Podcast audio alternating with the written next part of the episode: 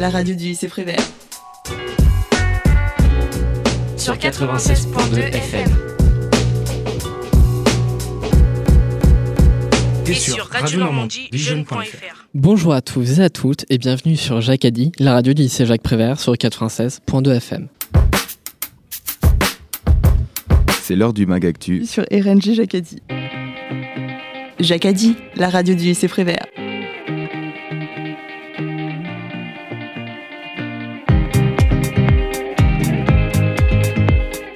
Aujourd'hui, nous nous retrouvons pour le premier Magactu de l'année qui portera sur le prix Bayeux. En effet, pour la troisième année consécutive, les élèves de l'atelier média y ont participé et ont décidé de vous en parler. Nous allons aborder le Moyen-Orient, l'Afghanistan, Alep, le Venezuela, la Chine et Hong Kong. Mais avant de commencer, un petit rappel. Le prix Bayeux Normandie Calvados des correspondants de guerre met à l'honneur des journalistes qui ont risqué leur vie, et parfois l'ont perdu, pour couvrir les conflits actuels et permettre au grand public d'en être informé. Le prix Bayeux décerne aussi des récompenses pour les productions diverses des journalistes, notamment le prix des lycéens des apprentis, auquel nous avons pu participer. Nous allons tout d'abord accueillir Marie qui va nous parler du Moyen-Orient. Pendant notre séjour, nous avons assisté à une exposition sur l'Afghanistan qui m'a particulièrement marqué. Quelques jours après, le dimanche 27 octobre 2019, Donald Trump a annoncé la mort d'Abu Bakr al-Baghdadi, le leader de l'État islamique, aussi appelé Daesh. En effet, les États-Unis ont mené une action militaire au nord-ouest de la Syrie visant à éliminer ce dernier, qui était recherché depuis des années. Cette action est loin d'être la première. Depuis 2001, de nombreux autres ont été exercés. Lors d'un discours qu'a prononcé Trump, il donne l'impression qu'il se réjouit de ce décès. Mais pourquoi les Américains mènent-ils ce type de mission avec autant de détermination? Pour tenter d'y répondre, nous parlerons dans un premier temps de ce qu'est l'État islamique, puis dans un second temps, nous aborderons les actions militaires américaines depuis 2001. Vous avez probablement déjà entendu parler de l'État islamique. Voyons de quoi il s'agit. Tout d'abord, l'État islamique est une organisation terroriste et militaire fondée en Irak qui s'étend en Syrie. Son objectif est d'établir un califat, c'est-à-dire un territoire propre à la population musulmane et qui reconnaît l'autorité d'un calife, autrement dit un représentant de Dieu. Ce califat repose sur l'interprétation la plus stricte de la charia. Ce sont les règles de vie et de comportement du croyant issues du texte sacré, par exemple les interdits alimentaires. L'État islamique fait partie d'un courant de l'islam appelé sunnisme et est donc opposé au chiisme. Mais que veulent dire ces deux mots?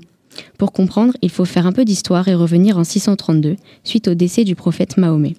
Une partie de la communauté musulmane reconnaît alors l'imam Ali, cousin de Mahomet, comme un successeur. Mais une autre partie n'approuve pas ce choix et reconnaît le premier calife, Abou Bakr, comme successeur. C'est le point de départ d'une grande mésentente.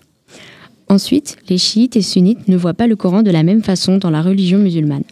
En effet, pour les chiites, le Coran est une œuvre humaine que l'on peut interpréter, alors que pour les sunnites, le Coran est une œuvre divine. Pour les sunnites, la sunna a une place importante car elle permet d'interpréter le Coran en tentant d'imiter le prophète. Les chiites, quant à eux, accordent plus d'importance à la liberté individuelle. Autre différence, les chiites ont un clergé très hiérarchisé, et ils ne mélangent pas le pouvoir politique et religieux, les sunnites, eux, acceptent que l'autorité religieuse et politique soit exercée par la même personne. De nos jours, les sunnites sont majoritaires à 85% et sont répartis partout dans le monde, même s'ils sont concentrés en Arabie. Les chiites, eux, sont principalement en Irak et en Iran. Revenons-en à l'État islamique. C'est un mouvement salafiste, une branche du sunnisme qui veut un retour à l'islam tel qu'il était pratiqué à l'époque du prophète, c'est-à-dire au 7e siècle. Cette organisation opère en faisant des attentats ou des prises d'otages partout dans le monde pour imposer ses vues politiques. Justement, certaines attaques ont été perpétrées contre l'Iran, par exemple le 7 juin 2017. Elles avaient pour but d'atteindre la population chiite, qui, pour rappel, est majoritaire là-bas, ou encore la guerre civile irakienne contre les chiites et sunnites qui a fait des centaines de milliers de morts en 2006. Ces actes sont très symboliques et représentent bien les rivalités entre ces deux communautés. Bien que les attentats et attaques ne visent pas seulement les chiites, elles sont parfois revendiquées pour condamner des actes que l'État islamique ne tolère pas. Par exemple, celle contre le journal satirique Charlie Hebdo en 2015. Ces derniers ont trouvé injuriant que le journal se permette de caricaturer le prophète Mahomet. Après avoir précisé ce qu'est l'État islamique, nous allons maintenant tenter d'expliquer la prise de position des États-Unis dans ces conflits. Le 11 septembre 2001, à New York, Al-Qaïda détourne deux avions pour qu'ils se crachent sur les tours du World Trade Center et un autre projeté sur le Pentagone, le siège de la défense au Parlement. sans oublier un quatrième avion qui a réussi à être détourné par les passagers. Les tours s'effondrent, faisant plus de 2900 morts, dont les auteurs de l'attaque. Cet attentat est l'un des plus meurtriers de l'histoire. Il marque le début de la lutte contre le terrorisme. Les États-Unis ont payé un lourd tribut suite à ces attaques. Ils souhaitent contrer et démanteler ces organisations terroristes qui présentent une nouvelle menace. Le président américain de l'époque, George Washington Bush, est l'un des premiers à initier ce mouvement soutenu par la communauté internationale. Il lance en 2001 des missions en Afghanistan visant à rechercher Oussama Ben Laden, ancien dirigeant d'Al-Qaïda. À la suite de cette mission est organisée en 2003 la guerre en Irak, toujours dans le cadre de la lutte antiterroriste l'État islamique a profité de la déstabilisation de l'Irak et de la Syrie suite à l'intervention américaine en Irak et à la guerre civile qui opère en Syrie depuis 2011 pour installer son califat dans cette région. Ces conflits ont été médiatisés grâce à des correspondants de guerre comme Patrick Chauvel, qui a par exemple couvert les manifestations politiques en 2001 en Afghanistan et qui a remporté un prix à Bayeux, notamment avec des clichés représentant des djihadistes capturés en Syrie lors de la prise de Baghouz. Sans oublier Rémi Ourdan, journaliste au Monde, que les élèves de l'atelier média ont pu rencontrer cette année lors d'une table ronde dans le cadre du prix Bayeux. Ce dernier a beaucoup travaillé sur les guerres d'Afghanistan et d'Irak, ainsi que sur Al-Qaïda. Ainsi, comme nous pouvons le constater, l'État islamique est à l'origine de nombreuses attaques partout dans le monde. Les États-Unis souhaitent arrêter cette vague de terrorisme. Cet événement de la disparition du chef de l'État islamique ravit les Américains, mais il peut porter à réflexion. En effet, la mort de ce dirigeant va-t-elle entraîner une vague d'attentats contre les États-Unis et les pays ayant aidé à la mission? Mais surtout, la mort d'Abu Bakr al-Baghdadi marque-t-elle définitivement la fin de l'État islamique? Merci Marie. Je crois qu'Ambre, tu veux évoquer l'Afghanistan. Oui Samuel, à travers une exposition. Et quand on arrive sur les lieux, on est tout de suite confronté à plusieurs photographies présentées à l'extérieur du bâtiment. La plupart illustrent le quotidien des Afghans, tandis que d'autres montrent des réalités malheureusement bien plus dures. C'est le cas de ces deux photographies qui m'ont interpellée. L'une d'elles présente à tous les plans des femmes vêtues de la burqa, généralement imposées dans des, situations de crise, où aucun bout de peau n'est visible. L'autre photo montre la poitrine d'une femme sur un fond noir. Cette poitrine est brûlée par son mari. Dans les deux cas, ces photographies montrent la violence que subissent les femmes en Afghanistan. Voilà en tout cas le principal sujet à l'étage de l'exposition. Ce sont ces conditions de vie qui nous amènent à monter dans une petite salle noire où défilent des films. Ici, l'un d'entre eux nous intéresse puisqu'il aborde le sujet de l'éducation des enfants et des femmes dans les villages afghans. En effet, celles-ci se battent quotidiennement pour avoir accès à un quelconque enseignement interdit par les talibans. On y suit une femme qui, un jour par semaine, se regroupe avec les autres élèves et une enseignante pour apprendre les différents signes algébriques tels que le foie pour un produit, le plus pour une somme. Tout cet enseignement leur est strictement interdit par la plupart des maris appliquant la charia. Par ailleurs, ce film nous amène à rencontrer une enseignante pour femmes dans une petite ville d'Afghanistan sous contrôle salafiste. Elle dit régulièrement recevoir des menaces de mort de la part des chefs talibans à cause de ses activités dites illégales dans l'application de la charia. Pour autant, elle persévère et continue d'enseigner au péril de sa vie. Sa fille est également persécutée puisqu'elle reçoit régulièrement des menaces de mort. Elle doit donc protéger sa famille en les privant d'aller à l'école et en se confinant chez elle. Dans ce pays, son rôle d'enseignante prend une tournure totalement militantiste contre l'application extrême du Coran par les talibans. D'ailleurs, l'éducation aussi des enfants est remise en cause. En effet, les talibans ont élaboré une stratégie pour empêcher les enfants de venir à l'école. Ils brûlent les écoles des villages et réquisitionnent les petits garçons dans leurs rangs. Quant aux filles, elles ne, sont pas destinées à recevoir cette éducation. Et d'ailleurs, les talibans ont la réputation de soumettre une éducation très dure. C'est pourquoi on voit dans le film les petits garçons passer des heures à apprendre les lignes du Coran par cœur, par peur de punitions violentes. On voit les jeunes enfants se balançant sur leurs chaises, répéter en chœur les dictats religieux, d'une voix lasse et ennuyée. C'est de cette manière que les talibans forment de futurs petits extrémistes, prêts à renverser le gouvernement et à appliquer sévèrement la charia.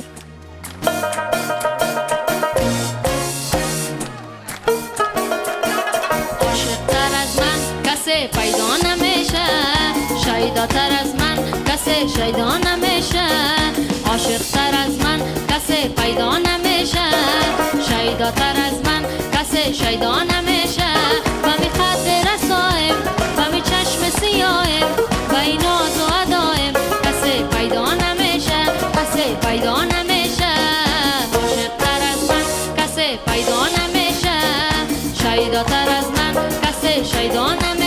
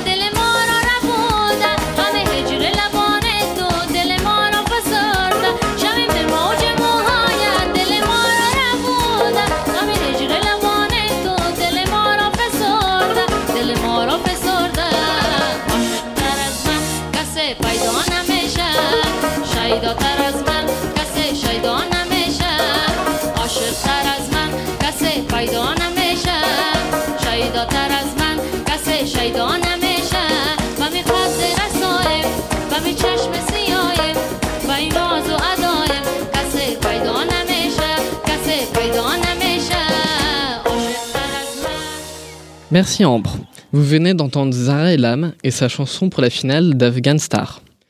Elle a remporté l'équivalent afghan de The Voice, et c'est la première fois en 14 saisons qu'une femme remporte ce concours de chansons extrêmement populaire, mais très contesté par les talibans.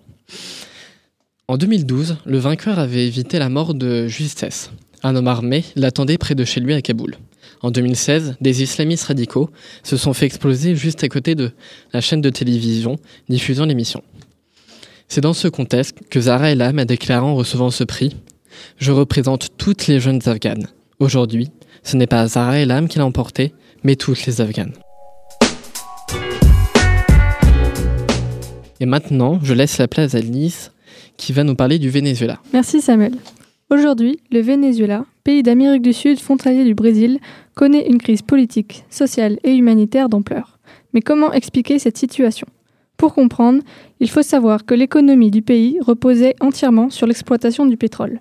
En effet, il y a 15 ans de cela, sous la présidence socialiste de Chavez, le Venezuela représentait la plus grosse réserve de pétrole au monde. Or, en 2014, le prix du pétrole chute et cet événement succède à un autre, la mort de Chavez et la succession au pouvoir de Maduro en 2013. En conséquence, une crise économique s'étend dans tout le pays et la pénurie s'installe sur les produits de besoins essentiels tels que la nourriture, les médicaments ou encore l'électricité. Si son prédécesseur était très populaire, Maduro, lui, voit sa cote de popularité chuter. Il est accusé par l'opposition de ne pas avoir su gérer la situation. Une crise politique s'ajoute donc à la crise économique. Des manifestations apparaissent alors et se succèdent avec pour réclamation la démission de Maduro. Mais celui-ci refuse de quitter le pouvoir. Le Parlement, suite aux élections législatives de 2015, se retrouve avec une majorité de droite, en contradiction face à sa politique de gauche. Dans la nuit du 29 au 30 mai 2017, pour contrer cette opposition parlementaire, la Cour suprême, favorable à Maduro, prend la décision de s'accaparer le pouvoir législatif en dépit du Parlement et de supprimer l'immunité parlementaire. L'opposition accuse alors immédiatement Maduro de s'approprier tous les pouvoirs et même de commettre un coup d'État. Sa réélection en 2018, malgré la forte contestation du peuple face à sa politique, font naître des soupçons sur un résultat truqué. Le contexte s'aggrave, les manifestations deviennent de plus en plus importantes et les scènes de violence entre policiers et manifestants se multiplient. C'est alors que le 23 janvier 2019, Juan Guaido, président du Parlement, s'autoproclame, sous les acclamations de plusieurs manifestants, président du Venezuela. Il est alors reconnu comme tel par de nombreux pays et organisations comme les États-Unis, le Brésil et l'Union européenne. Cependant, Maduro conserve encore le soutien d'autres pays comme la Russie, la Chine et le Mexique. On se retrouve alors avec un pays qui a deux parlements, celui d'origine et celui représenté par la Cour suprême, et deux présidents, l'un élu, Maduro, et l'autre autoproclamé par intérim, Juan Guaido. L'un accusant l'autre de conserver le pouvoir de force et de contourner la Constitution, tandis que l'autre accuse l'accuse de plusieurs tentatives de coup d'État. Au final, le pays est face à une totale incohérence politique et se retrouve à la merci des tentatives d'ingérence étrangère. Cette situation n'est pas sans conséquence sur le peuple qui vit une crise humanitaire. Les coupures d'électricité se suivent, le pain et le riz, nourriture de base manquent, l'eau se fait rare et même dans les hôpitaux, on ne trouve plus de médicaments. L'aide humanitaire, encouragée par Juan Guaido, est bloquée aux frontières par l'armée sous la direction de Maduro, qui craint une présence trop importante des États-Unis dans le pays au travers de ses organisations humanitaires. S'ajoute à cela une violence grandissante qui fait du Venezuela le deuxième pays le plus violent au monde. Cela donne plus de 2,3 millions d'émigrés depuis 2015. Merci Lise. Lors du prix Bayeux, la ville a mis à disposition une salle de la médiathèque pour exposer, pour exposer les photos prises par dix journalistes, dont certains qui sont vénézuéliens. Ces photos nous montrent la condition des civils dans le pays, leur détresse en fuyant le Venezuela et la violence des affrontements. J'ai pu demander leurs impressions à trois élèves par rapport à cette exposition. Du Venezuela, pour moi, c'était juste des photos, il n'y avait rien d'expliqué et tout. Bah moi je pense que même s'il n'y avait pas d'informations, en plus de l'esthétique de l'image, je pense qu'une image... euh, Parle d'elle-même. exactement. Ouais, les moments étaient vraiment bien capturés. Quand même. Même si effectivement c'était pas Non, contextualisé. On comprenait, mais je veux dire, les- nous, on avait, on a une mise en contexte, puis on se, on se un peu, tu vois. Puis Ouais. après, Quelqu'un qui s'y connaît pas du tout et qui s'amuse Bah oui, pas à lire les papiers, euh, voilà. après faut pas oublier que la photographie, enfin voilà c'est le domaine du journalisme, mais la photographie ça reste du domaine de l'art. T'as de beaux yeux, tu sais. Merci Jacques. pour le scénario de Quai des Brumes. Mais maintenant, Embrassez-moi. la parole est au lycéen de Prévert. Jacques a dit, la radio du lycée Jacques Prévert de Pontonnet. Retrouvez-nous sur 96.2 FM. et sur radionormandie-jeune.fr. Maintenant, quelques questions à Ambre, Lise et Camille sur l'exposition. Tout d'abord, qu'avez-vous pensé de cette dernière? À mon goût, il n'y avait pas assez de, de texte et euh, justement, j'ai trouvé que les, par rapport aux autres expositions qu'on a vues sur les, sur les autres pays, euh, les, les photos n'étaient pas suffisantes euh, pour, euh, pour comprendre et, euh, et elle, par- elle parlait d'un événement en particulier, surtout pendant les, manifestations, mais finalement, ça ne nous expliquait pas le, contexte, contrairement aux autres, euh, aux autres expositions. Euh, bah, personnellement, en tant qu'on va dire un peu apprenti photographe, euh, quand on voit ce genre de photos, c'est toujours plaisant parce que c'est vrai que c'était des belles photos quand même, elles étaient bien cadrées, les moments, pas comme l'a dit Louis, hein, c'était des moments bien choisis. Et puis les couleurs étaient assez, on va dire, attirantes. Mais c'est vrai que ouais, sans contextualisation, euh, c'est compliqué de de- d'interpréter euh, ça. Je rejoins les deux filles. L'image et l'image en elle-même était belle, mais on ne savait pas exactement de quoi On il savait pas parlait. ce qu'il y avait derrière. Voilà. Euh, Est-ce qu'il y a une image qui vous a particulièrement marqué?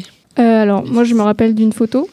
Alors, euh, si je me rappelle bien, il me semblait que c'était un, un jeune garçon qui devait être adolescent, je pense, qui était debout face à un, camion, on va dire, euh, enflammé. Ça montrait bien, enfin, quand on connaît le contexte, ça, ça, ouais, ça montre bien le, le peuple un peu contre le gouvernement. Et puis, euh, et puis ouais, c'était, c'était, elle était belle la photo, quoi. C'était, je trouve intéressante. Donc voilà. Moi, c'était la photo avant tout qui montrait euh, un jeune militant de l'opposition prendre feu pendant une manifestation contre le régime. Et la photo était marquante parce que hum, elle avait une place dans l'exposition, c'est-à-dire qu'elle elle était centrée sur le mur, euh, bah, sur le mur central et vraiment au centre. Et elle avait une couleur euh, orange, euh, bah, la couleur du feu, mais un orange vif.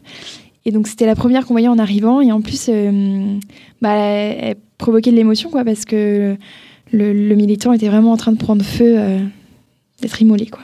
Bah moi, c'était une image d'une personne âgée qui avait au moins une cinquantaine de billets dans les mains de 100, je sais pas comment on parle la monnaie là-bas, mais euh, et juste pour aller euh, juste aller dans une boulangerie, vraiment, c'était marquant. Maintenant, après avoir écouté la chronique de Lise, avez-vous l'impression de mieux comprendre la situation? Forcément, Ben, forcément, ça, ça aide. Euh, ce qu'il aurait flatteur. fallu, peut-être, euh, c'est d'avoir la chronique de, de Lise avant d'aller voir l'exposition. Mais cela dit, on avait quand même une, une mise en, en contextualisation avant. Enfin, les, les profs nous avaient aidé à comprendre la situation. Il fallait qu'on se renseigne. euh, on savait qu'en partant à Bayeux, il y aurait des, des expositions sur différents pays avec des situations plus ou moins compliquées. Le Venezuela, n'était c'était pas facile non plus, mais on s'était renseigné à l'avance. Mais c'est-à-dire que si quelqu'un venait à l'exposition sans, euh, sans, avoir, euh, sans s'être renseigné euh, auparavant, bah, il, aurait pu douter, il, il aurait sûrement mal interprété les photos ou il n'aurait pas perçu le sens. Merci. Merci à vous trois d'avoir bien voulu répondre à mes questions et d'avoir partagé avec nous vos impressions sur cette exposition. Maintenant, écoutons le violoniste vénézuélien Willy Artuega. Il est devenu un symbole du mouvement pro-démocratique au Venezuela en jouant du violon dans les rues de Caracas en cherchant à couvrir la violence des manifestations. Son violon a été brisé par un soldat de la garde nationale. Quelques semaines plus tard, à Caracas, Willy a été arrêté et battu pour avoir participé à des manifestations. Il a été libéré le 15 août 2017. Il interprète ici le tango de la liberté avec le guitariste Justin Hess.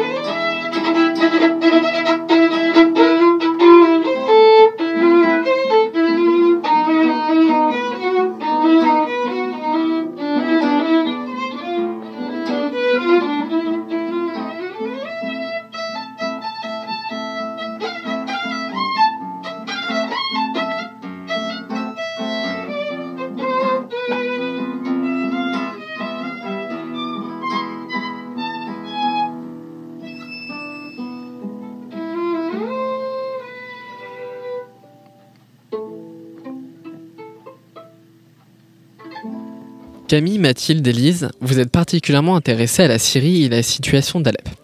Est-ce que vous pourriez nous en dire plus, Camille et Lise Oui, en effet. La Syrie est depuis 1963 sous le régime de Basse. Ce régime donne au président plus de pouvoir. On va parler d'un événement le plus important de la Syrie, le siège d'Alep. Ce siège fait partie d'un contexte de guerre civile qui se déroule en Syrie et en particulier à Alep, grande ville économique et historique du pays. Le siège d'Alep a commencé le 19 juillet 2012 et s'est terminé en décembre 2016. L'affrontement était entre les rebelles, les opposants au régime et l'armée du président Bachar el-Assad. Pendant ces sièges, les journalistes ne pouvaient pas entrer dans la ville car c'était trop dangereux. En effet, le régime de Bachar el-Assad a coopéré avec les Russes pour bombarder Alep pour que les rebelles se rendent. L'armée de Bachar el-Assad a utilisé des armes non conventionnelles contre le régime, contre les civils. Par exemple, le gaz de chlore, qui est un gaz toxique pour l'humain.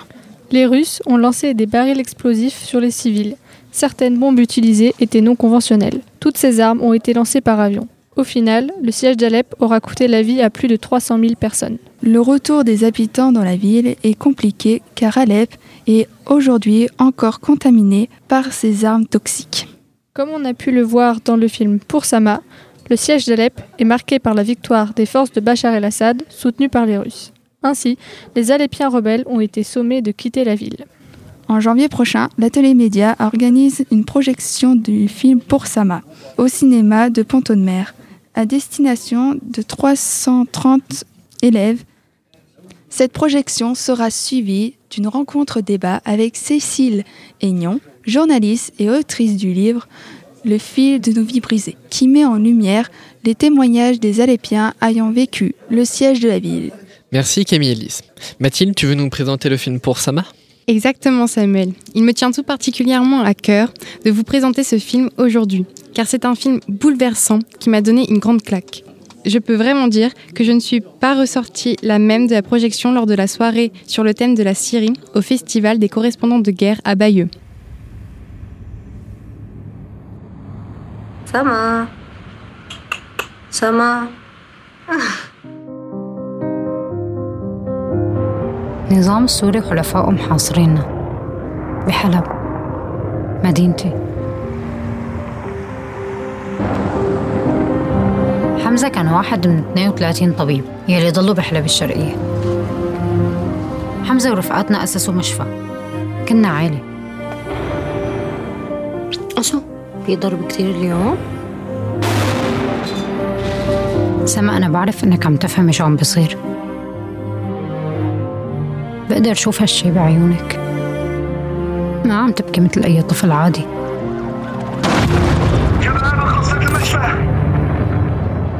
Pour Sama est un documentaire réalisé par Wad Al-Khatim, sorti en salle le 9 octobre 2019. Il a reçu le prix Deuil d'or Scam au Festival de Cannes. Ce film a été quasiment exclusivement tourné avec la caméra de Wad Al-Khatib. Tout au long, nous y sommes plongés dans le quotidien de cette jeune femme syrienne. Le film commence dès les premières manifestations étudiantes en 2011 jusqu'à l'Alep assiégée en 2016.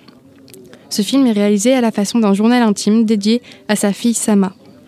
Le film est un mélange de scènes tragiques menant le spectateur au bord des larmes. On peut citer le passage où ils sont pour la première fois confrontés à la mort d'un de leurs proches, mais aussi de scènes de joie qui redonnent espoir, comme le, moment où Wad al-Khatim, tout juste marié, danse dans les bras de Hamza, son mari. On peut y voir aussi de magnifiques scènes, comme par exemple lorsque Wad al-Khatib accouche. Elle dit d'ailleurs, juste après, qu'elle est soulagée d'avoir accouché, mais aussi inquiète pour sa fille, qu'elle expose maintenant au danger de la guerre. Une scène m'a d'ailleurs marquée, lorsque Wad al-Khatib et son mari sont sur le front avec Sama dans le porte-bébé. Hamza dit justement qu'elle est ici à sa place, qu'elle y est née et que ce combat est aussi le sien. Pour finir, je n'ai pas été la seule à avoir été bouleversée. La salle remplie d'environ 1000 personnes a tout aussi été émue, ce qui a d'ailleurs valu une standing ovation d'une dizaine de minutes à la réalisatrice.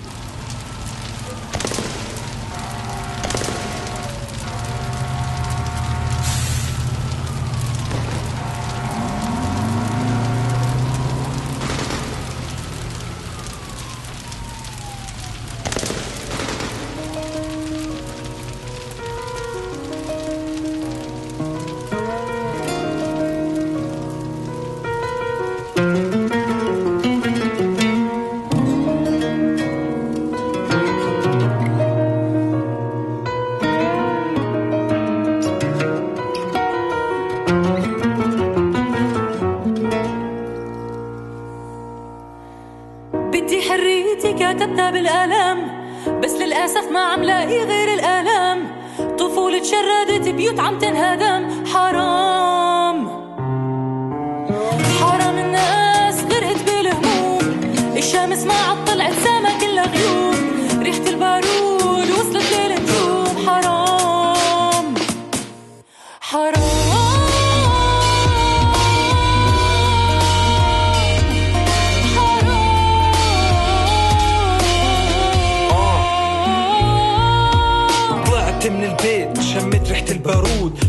أصوات من المآذن. رجعوا على البيوت. قذائف عم تنهال على الحارات مثل المطر. حسيت بالخوف أكتر حسيت بمعنى الخطر. كملت طريقي. والمتعة بيقرب أكتر وأكتر أصوات الناس عم بتقول الله أكبر. شفت الحارة. الحارة صار لونها أحمر. ريحة الدم والأشلاء قدامي عم تتبعثر. ركضت لحتى ساعد. رفيقي كان جريح المشافي بدها دم. الجوامع عم بتصيح الحيطان بالشوارع. صار لونها أبيض من النعوات يلي تلزقت باليوم الأسود. آه.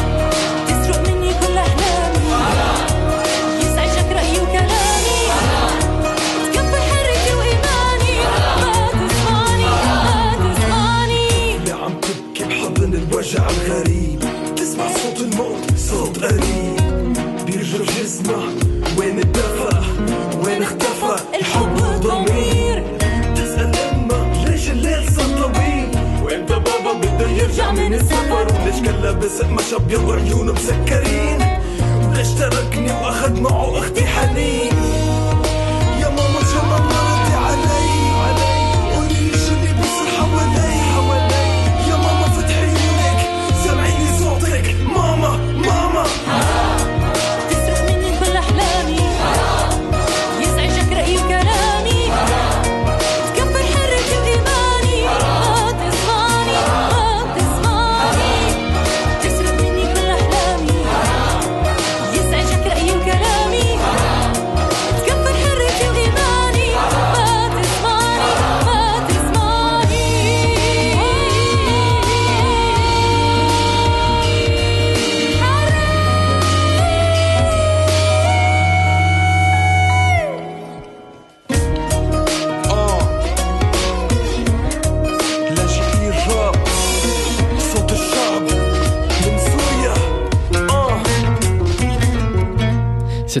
De Refugees of Rap, deux frères syriens, Yasser et Mohamed Jamous, qui, en 2007, décident de créer ce groupe de musique. Leurs paroles engagées dérangent le régime syrien et ils sont donc contraints à l'exil en 2013. Depuis leur arrivée en France, les deux frères sont engagés dans des projets associatifs pour notamment parler de la notion de liberté. Maintenant, j'accueille Mélanie qui va aborder le sujet de Tiananmen en Chine, puis les actualités de Hong Kong. Il y a 30 ans, les manifestations de la place Tiananmen bouleversaient la capitale de la Chine. Cet événement ne vous dit peut-être rien, mais il a marqué l'histoire de ce pays. Une exposition photo en retraçait justement les étapes clés à Bayeux lors du prix des correspondants de guerre. Faisons un saut en arrière pour se remémorer cet événement aussi connu sous le nom de Printemps de Pékin. Le mouvement étudiant débute avec la mort du leader réformateur Hu Yangbang en avril 1986. Celui-ci a modernisé le régime chinois depuis la fin des années 70 dans les secteurs de l'industrie, de l'agriculture, des sciences et technologies et de la défense nationale. Les manifestants réclament une autre forme de modernisation, celle de la démocratie et de la liberté. Nous sommes en avril 1989. Des étudiants de l'Université nationale de Pékin, les nouveaux penseurs instruits, au sommet de leurs rêves, s'imaginent une Chine libre où les libertés individuelles seraient assurées. Pour faire de leurs idéaux une réalité, ils organisent une sorte de rébellion pacifique, une manifestation sans armes dans une ambiance bon enfant. Le mouvement prend de l'ampleur. On se réunit, on en parle, on peint des banderoles avec un slogan qui fait résonner leurs espoirs. Ziyu Beijing, Pékin libre. Pendant plusieurs semaines, soutenus par la population, des centaines d'étudiants et d'ouvriers envahissent la place Tiananmen, symbole de la puissance et de l'oppression. On y dort, on y mange, on y vit. En tout cas, c'est ainsi que s'en rappelle le journaliste Pierre Langevin, un pigiste français qui couvre l'événement à l'époque et que nous avons eu la chance d'interviewer à Bayeux. Il nous décrit une sorte de solidarité qui se crée entre les habitants. Les manifestants chinois attendent ensemble des changements. Ces étudiants sont les espoirs de la nation. Avec eux, les choses pourront changer. Hélas, comme souvent, les plumes et les rêves ne résistent pas aux balles. L'arrivée de l'armée du gouvernement chinois intervient. Des centaines de soldats débarquent avec ordre de stopper ces contestations populaires par tous les moyens. Les étudiants résistent pour leurs idées qui se sont révélées inaccessibles mais qu'ils espéraient concrétiser. Certains entament même une grève de la faim pour essayer de faire changer les choses. Après un mois d'occupation pacifique, le gouvernement décide d'intervenir. Les bombes fusent, le sang coule, les premiers blessés tombent. Bilan des centaines de morts, ou peut-être des milliers. Difficile de savoir et d'avoir accès à des sources sûres quand le gouvernement chinois cherche à minimiser l'ampleur de l'événement. Ce qui est certain, c'est que le régime reste en place. Les contestations s'étendent à plusieurs grandes villes, comme Shanghai, mais aucun changement n'est opéré. Les étudiants retournent à leurs livres et leurs rêves, pleins de rancœur et de déception, après ces manifestations et les massacres de la place Tiananmen. Cependant, l'espoir d'obtenir plus de liberté et un pouvoir plus démocratique perdure. Hong Kong est aujourd'hui en 2019 une ville porteuse d'un nouveau combat contre l'oppression. Des étudiants, toujours aussi engagés, veulent du changement, de l'évolution et refusent la dictature. Alors, quand la Chine menace de reprendre le contrôle d'Hong Kong, ils refusent. Les événements récents ravivent des blessures anciennes. Ici, il ne s'agit plus d'attendre et d'espérer, comme 30 ans plus tôt, à Tiananmen. Certes, on refuse aussi les armes en théorie, mais les manifestations sont plus nombreuses, on recherche le soutien de la communauté internationale qui s'insurge. Voilà maintenant plusieurs mois que les étudiants ne renoncent pas. Le contexte est cependant différent. En effet, Hong Kong a été une colonie britannique durant de nombreuses années. Seulement voilà, en 1997, des accords sont signés. La Chine récupère le territoire avec une clause laissant à Hong Kong une cinquantaine d'années où la population pourra continuer à vivre comme bon lui semble, sans avoir à rendre de compte à la Chine. C'est la politique du un, pays, deux systèmes. À l'issue des 50 ans, soit en 2047, la Chine devrait reprendre le contrôle du territoire. Alors, en juin 2019, quand la chef du gouvernement hongkongais passe des accords avec la Chine qui restreignent l'indépendance du territoire, les manifestations éclatent. Les étudiants, comme les habitants, se battent pour la défense de leurs droits. Cela dure depuis maintenant plusieurs mois et la répression est de plus en plus violente. Europe 1, écoutez le monde changer, extrait d'un reportage couvrant les récents événements à Hong Kong.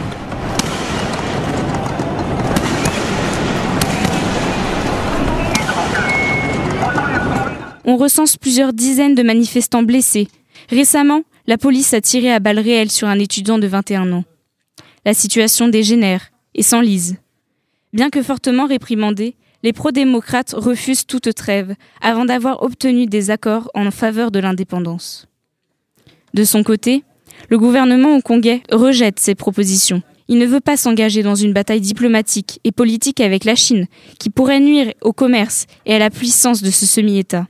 Les étudiants, plus remontés que jamais, déclarent Même en prison, nous continuerons à nous battre. Et l'on ne peut qu'admirer leur bravoure. Les libertés auxquelles ils ont accès pourraient être restreintes si rien n'est fait contre la Chine. Ces manifestations sont les plus violentes qu'a connues Hong Kong depuis les accords de Pékin en 1997. La communauté internationale a apporté son soutien, notamment grâce aux réseaux sociaux où sont postées des vidéos dénonçant des violences extrêmes. On y voit par exemple un étudiant en flammes qui fonce sur la police. Ce qui ne suffit pas à faire réagir les gouvernements étrangers, par peur de représailles économiques. En effet, la Chine n'est pas un allié dont on peut se passer. Les Hongkongais continuent donc de se battre, seuls, d'écrire des banderoles, de crier haut et fort leurs revendications. Ils ne veulent pas renoncer aux libertés qu'ils avaient sous le régime hongkongais. Le gouvernement ne sait pas comment contrôler ces débordements autrement que par les armes. La forte répression du gouvernement hongkongais, largement soutenue par le gouvernement chinois, attise la violence des manifestations et ne favorise pas une sortie de crise. Merci Mélanie. C'est malheureusement déjà la fin de ce Magactu spécial Bayeux.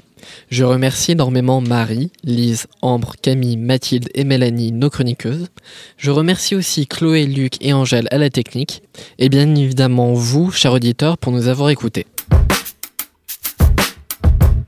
C'est l'heure du Magactu. Sur RNG Jacadi.